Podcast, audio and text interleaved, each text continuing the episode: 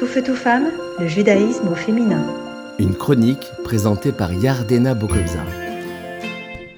Bonjour, je vous retrouve pour une nouvelle chronique sur le thème de comment si on en reparlera. Confronté à une impasse, à une souffrance, à une tristesse, l'homme se sent impuissant et s'immobilise. Que fait-il alors? Eh bien, il cogite.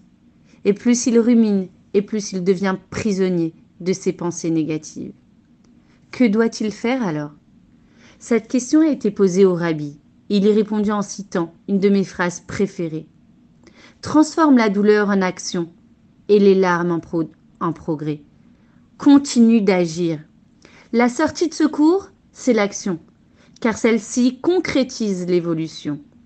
Mais il ne s'agit pas ici de n'importe quelle action. Il faut effectivement une action qui permettra à l'individu de dépasser l'impasse dans laquelle il se trouve. Le piège, c'est d'y réfléchir en s'apitoyant sur son sort. Il faut au préalable avoir quitté le problème pour pouvoir ensuite l'affronter. Comment traverser la douleur et la tristesse? Nous trouverons réponse à cette question à travers la parachat Sarah. À l'âge de 127 ans, Sarah, l'épouse d'Abraham, quitta ce monde et la douleur est décrite de façon très brève, en seulement cinq mots en hébreu dans la Torah. Et vint Abraham faire l'éloge et la pleura. Abraham ne s'attarde pas sur la douleur et la tristesse, mais il nous invite à regarder vers l'avant et à faire perdurer les valeurs de sa défunte. En effet, Abraham se leva de son deuil pour enterrer Sarah et trouver une épouse à son fils Isaac. Le rabbin Jonathan Sachs Zal expliqua Il nous faut d'abord construire un avenir, et après seulement vous, pourrez pleurer le passé. Il y a deux personnes qui regardèrent le passé dans la Bible, et leur action ne leur apporta aucun bénéfice, bien au contraire.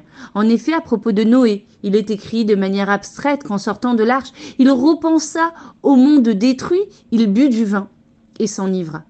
Et également la femme de Lot, en s'enfuyant de Sodome, regarda en arrière et fut transformé en statue de sel.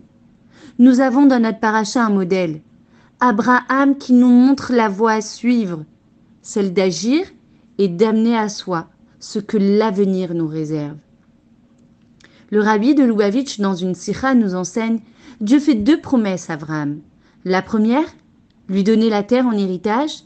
La deuxième, promesse, celle de lui octroyer une grande descendance. Pourtant, la mort de Sarah, Avram n'avait encore rien acquis de ses promesses. À ce moment-là, il ne se tourna pas vers Dieu en lui réclamant son dû, mais il choisit de se lever, d'entreprendre des actions qui préparaient l'avenir à ses descendants. Et c'est ainsi qu'il a acquis la caverne de Marpella située à Chevron pour la sépulture de Sarah, qui constitue le premier pas vers la réalisation de la première promesse, celle de recevoir la terre en héritage. Puis Avram mandata un émissaire afin de trouver une épouse pour Isaac. Abraham était l'acteur de cette démarche qui allait par la suite être le début de la seconde promesse. Ta descendance sera comme la poussière de la terre. Préparer l'avenir, le construire et aller de l'avant.